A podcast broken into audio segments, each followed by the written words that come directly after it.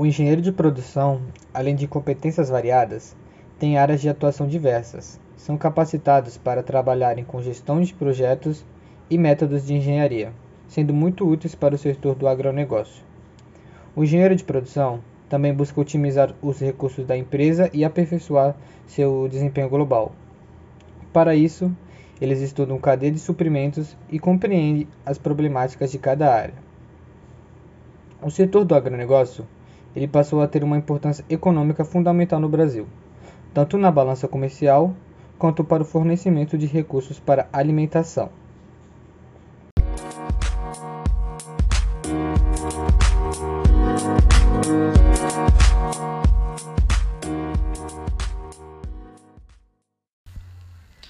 Nos últimos anos, o Brasil fortaleceu sua posição como um dos grandes produtores e fornecedores de alimentos para o mundo.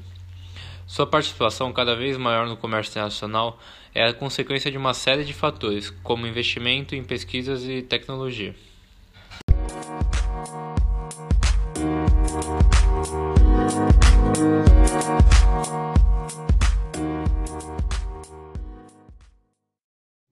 Com a alta competitividade brasileira nesse ramo, o mercado mundial tem despertado grandes oportunidades para investimentos. Para que continue aumentando sua produção e exportação, é importante aumentar a participação de novos profissionais do setor. O caminho é elevar a qualidade dos produtos e investir nas negociações agrícolas internacionais.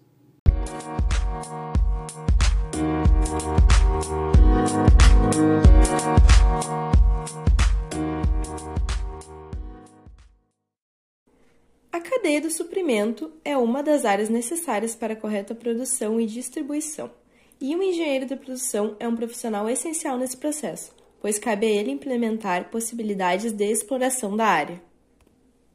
É importante que ele saiba identificar os pontos do setor agrícola que estão desconectados do mundo dos negócios e buscar contextos para a utilização da tecnologia de comunicação e informação.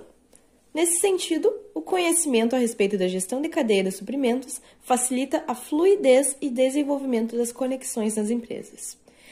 Esse gerenciamento pode ser definido como um grupo de técnicas usadas de maneira integrada para sincronizar e alinhar todas as atividades do setor, de forma a minimizar os ciclos de entrega, reduzir custos e maximizar o valor percebido pelo cliente final.